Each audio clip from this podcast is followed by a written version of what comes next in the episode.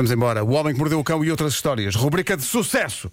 Ru... Na rádio número 1 de Portugal. Mais nada. Uma oferta FNAC e novo Cupra Born. Born to be alive.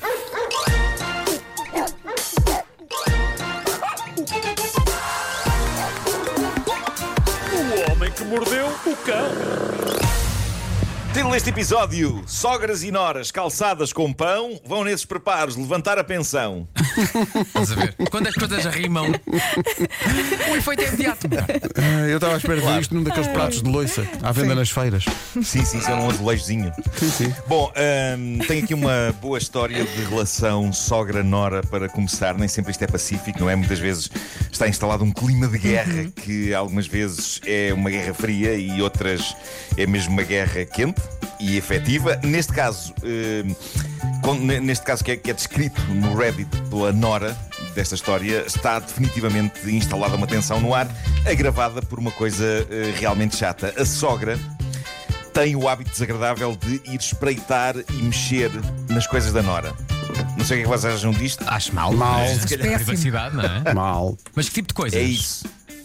Bom, v- vamos então por partes. Isto, isto foi um desabafo deixado no Reddit pela Nora. Ela diz que comprou eh, a casa há sete anos, antes de conhecer o seu atual companheiro. Por isso, diz ela, a maioria do que está dentro da casa é dela, embora o objetivo dela e do namorado seja fazer daquela casa um ninho para os dois. O problema é que quando a sogra vai lá à casa, a senhora põe-se a xeretar nas coisas da, da Nora, a espreitar para gavetas e armários. Mas ela quer saber se ela é arrumada ou anda à procura de alguma coisa. Solenemente. Epá, não sei, ela diz que simplesmente a senhora começa a mexer em coisas. Eh, É, é, é um, é um bocado instantâneo. E ela conta o que aconteceu numa das últimas vezes. Diz ela, eh, uma coisa que eh, ela foi espreitar foi, na verdade, bastante embaraçosa. No escritório que tem em casa, tinha um pequeno post-it com uma mensagem inspiradora, uma coisa recomendada pelo meu terapeuta para me deixar num estado confiante antes de uma entrevista de trabalho. E então o que o post-it dizia era: Eu sou esperta, eu tenho talento, eu mereço grandes coisas.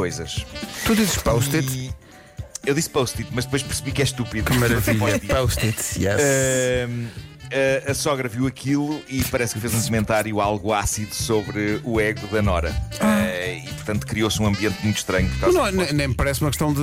Parece até uma questão de autoajuda, de, Claro. de- de- de mentalização. Não, não tem a ver com Sim, a ostentação de. Acho eu. É para não te esquecer. Mas tem a ver com o facto da senhora ter que espreitar, foi lá à mesa dela, teve a mexer, descobriu aquilo, Péssimo. foi, foi muito chato. Ahm, e então há um dia em que eh, a rapariga que conta isto diz que está em casa com uma amiga, ficam ligeiramente bêbadas e, sabendo desta tendência da sogra para ir espreitar em sítios, decidem espalhar post-its pela casa toda dentro de armários e gavetas, só para serem vistos pela sogra quando lá fosse no dia seguinte.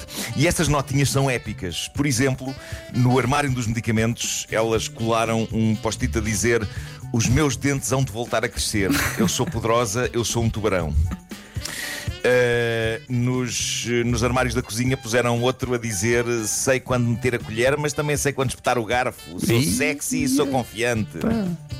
Mas as melhores ela pôs na escrivaninha do escritório, onde se podia ler: Não pretendo apenas subir na horizontal até ao topo da empresa, pretendo subir na horizontal até ao topo do mundo. E no guarda-fatos ela pôs um post-it a dizer: Sou linda com roupas e também sem elas, especialmente sem elas, as minhas maminhas são lendárias. A senhora teve um que piripaque. frase, que frase bonita, vou, vou te dizer. No dia seguinte, no dia seguinte, lá estava a sogra em casa, não é?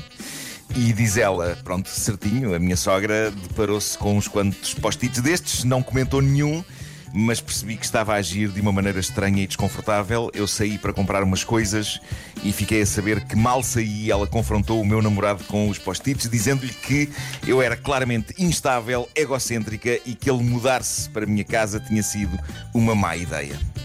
Bom, ela não tinha falado ao namorado nestes post-its. A, a verdade é que ele também não achou piada aquilo. E quando ele a confrontou com isto, ela disse: Mas são só umas notinhas privadas para aumentar a minha autoestima e para me fazer rir a mim própria. Mas já agora, perguntou ela ao namorado: Como é que ela. Como é que a tua mãe as viu? Por acaso andou a mexer nas minhas coisas? Ele ficou meio atrapalhado, mas defendeu a mãe. Ele disse: Não, ela eh, estava, ela estava só a limpar. Estava só a limpar. mas tu puseste os post-its de propósito para a chatear e ela admitiu que sim, porque, explicou ela, a senhora não tem o direito de remexer nas coisas dela, mas ele manteve-se fiel à mãe e zangou-se com ela por ela não estar a facilitar o convívio entre as duas e chegou ao ponto de, de ela ter feito o que se faz hoje em dia, foi pedir conselho para a internet, onde, como é sabido, só há pessoas ajuizadas. Claro, Na internet só há pessoas É o melhor ajuizadas. sítio, é o melhor E sítio. capaz de dar bons conselhos. Claro. Mas ela foi ao Reddit perguntar se achavam que ela tinha feito bem ou se tinha ido longe demais e as opiniões dividiram-se. Acho que para muita gente teria sido melhor ela gentilmente tentar explicar à senhora que há um espaço privado onde é desconfortável ter pessoas a mexer. Mas houve também quem dissesse: se não defines as fronteiras agora com a mãe do teu namorado, vai ser infinitamente pior depois de vocês Também é casarem. verdade. E portanto, espera, espera gra- grandes batalhas. Sim, Espera esta- isto, isto- esta jovem. dá-me a ideia que isto é, isto é só o início. Ela também pode pôr uns post-its a dizer não mexer, não abrir. Exato, exato. É mais simples, não é? Ou então são os. Não Olá, mexer, não querida sogra, como olhar." está? Também pode ser, aí é simpático, eh, dentro do género. Bom, ehm, tenho aqui o último grito da moda no que toca a calçado e eu estou bastante doido com estes sapatos. E quando digo doido, digo mesmo que fiquei um bocado de chalupa depois de os ver, porque não vou conseguir desvê-los. No entanto, eh, após, após ponderada reflexão, eu considero que eu calçaria isto só porque. Sou artista, não é? E pratico humor frequentemente chalupa. Isso dá-me uma certa licença para eu usar qualquer coisa no meu corpo. Ahm, estes sapatos custam perto de 90 euros, são vendidos por uma loja britânica chamada Doll's Kill. Geraram controvérsia entre influencers de moda porque ninguém consegue bem decidir se os odeia ou se os ama. Eu hei de publicar uma fotografia deles daqui a pouco no, no meu Instagram. Chamam-se, reparem bem no nome dos sapatos, chamam-se Deli Sandwich Platform Sneakers e são sapatilhas concebidas para parecerem uma sanduíche, a sério. Tem, tem cor, tem cor e consistência de pão. Vocês sabem que eu gosto de pão. Sim. Pão, pão, pão. O planeta Neto, sabe? E entre o sapato e a sola tem uma parte que reproduz alface, mortadela, queijo e cebola como que a sair de dentro. Estão a perceber? Sim. Estão a imaginar na vossa cabeça? Sim. É como se fossem duas partes de pão com o recheio a sair dos lados. Ah, os sapatos são uma reprodução bastante fiel de uma sanduíche, ok? É tudo como vocês precisam de saber. Não são os sapatos de piada, ou por outra, de certa maneira são, mas não foram feitos para usar no carnaval ou em festas parvas. A ideia deles é que as pessoas usem os ténis sanduíche na sua vida cotidiana. Contem comigo!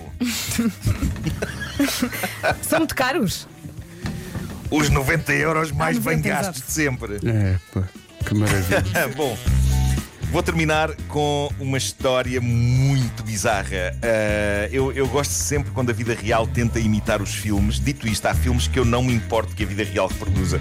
Comédias românticas, por exemplo. É, é ótimo que haja histórias de amor na vida real que se assemelhem a comédias românticas. Agora, se eu gostava que na vida real acontecessem, sei lá, as coisas que acontecem no filme Halloween ou no Pesadelo em Elm Street, e se calhar já não. Mas pronto, vamos já perceber o que se passou numa pequena vila da Irlanda a semana passada. Peraí, não é e que pacata? de facto tem, tem, tem o seu quê de filme. Tem o seu quê de filme. Diz, diz. Não é pacata a vila? Pela primeira vez é uma, vila que não é vila. pacata. É uma vila pacata, sem Pronto, dúvida ok. que é pacata. Ah, bom, Pronto, ah, bom. Estava a ver. Ah, E antes disto acontecer, as pessoas estavam lá pacatamente. Pronto, ok. Antes disto que vou que vou dizer. Bom, o que é que se passa? Dois sujeitos foram a uma estação dos Correios tentar receber a pensão de um amigo deles, ok? Chegaram lá e disseram: Bom, estamos a fazer um favor a um amigo nosso, vínhamos buscar a pensão dele. E nos Correios disseram: Ok, mas não pode ser, porque a pensão tem de ser levantada pelo próprio. E eles responderam: Ok, tudo bem, eh, a gente diz-lhe isso e ele vem cá, bom dia. E saíram saíram e falaram sobre o assunto um com o outro, porque de facto havia uma grande contrariedade. O referido amigo deles tinha acabado de falecer, não é? E uma coisa chata que as pessoas falecidas têm é que não conseguem ir a estações de correio receber pensões. Mas isso não os demoveu. E é aqui que a vida encontra o cinema. De uma forma inacreditável. Eu não sei se vocês querem arriscar a adivinhar que filme Fim de semana é que com o as pessoas morto. tentaram Fim de semana com Weekend at Bernie's. Foi. Diz-me que sim. Eh, foi sim, Vasco. Ele- Bingo! Eles foram buscar o corpo do idoso, bem vestido, puseram um braço dele por cima de cada um deles e foram aos correios Não foi. Não fizeram nada na disso. vã esperança de que as pessoas acreditassem que o senhor estava vivo. Nos correios, tentou ficar para além de terem ficado todos em choque, disseram que não podiam fazer isso e que iam chamar a polícia. E os dois tipos então deixaram o falecido encostado ao balcão e fugiram. ainda não foram apanhados. Ainda não foram apanhados. Ainda não foram apanhados, mas eu acho que vai ser uma questão de tempo. Notar que eles não eram bandidos no sentido tradicional, ou seja, não tinham a cara tapada, portanto toda a gente os viu, toda a Claro. gente sabe quem eles são. É uma, uma vila pequena, não tinham armas, simplesmente tentaram convencer o pessoal dos Correios de que o idoso recém-falecido estava vivo e ia querer a sua pensão. Isto é muito mórbido, mas, mas eu questiono-me, eu não consigo resistir, eu questiono-me se eles tentaram fazer ventriloquismo. Sem não receber a pensão com estes meus dois amigos. Deus Nosso Senhor me perdoe. Deus Nosso Senhor me perdoe. Bom, Ó, Sr. Santos, o que é que se passa com a sua voz? É curioso, mas. Eu falei assim. Ponham uma pensão nas... Ponham uma pensão na boca, se faz favor. Eu não consigo pagar e agora. Sr. Santos, você está um bocado azul. É, é, está frio. Parece que está frio. meu Deus, São rieiras. não conseguimos parar, pois não. Não, não, não. Não, não conseguimos parar, não conseguimos parar. Vamos ter que o fazer. Vamos ter que o Homem que Mordeu o Cão foi uma oferta FNAC para quem gosta de morder novidades e que novo Cupra Born, o desportivo 100% elétrico. Ó, Sr. Ó. Santos, pega lá na bica e assina. Não consigo. O inferno está a abrir a porta devagarinho.